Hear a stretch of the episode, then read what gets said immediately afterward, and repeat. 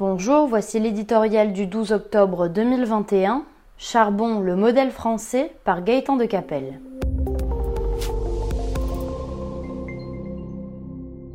Les Chinois devront patienter encore un peu avant de voir le ciel bleu, les montagnes vertes et l'eau claire que leur a promis Xi Jinping. Jamais leur pays n'a autant infecté l'atmosphère pour assurer sa production d'énergie.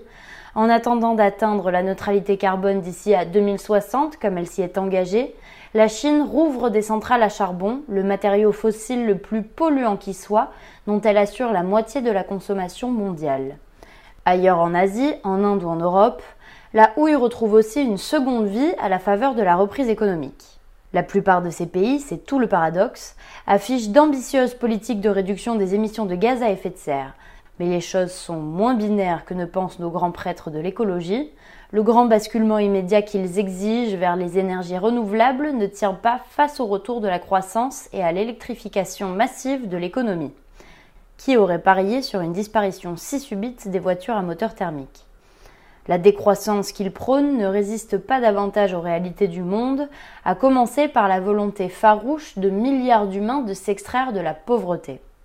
Jusqu'à preuve du contraire, seule l'activité économique permet la prospérité. La transition énergétique sera un processus long et complexe qui imposera ses contraintes même aux plus puissants. En témoignent les coupures géantes d'électricité ces derniers jours en Chine. Une fois n'est pas coutume, ce retour en grâce du charbon met en exergue l'excellence environnementale de la France, où ne subsistent, avant leur fermeture prochaine, que deux centrales. Elle le doit à son puissant parc nucléaire qui assure son approvisionnement en électricité décarbonée et bon marché. Pour l'avenir, nous savons désormais que, contrairement à ce que l'on nous disait, nos besoins en énergie n'iront qu'en augmentant, a fortiori, si nous parvenons enfin à nous réindustrialiser.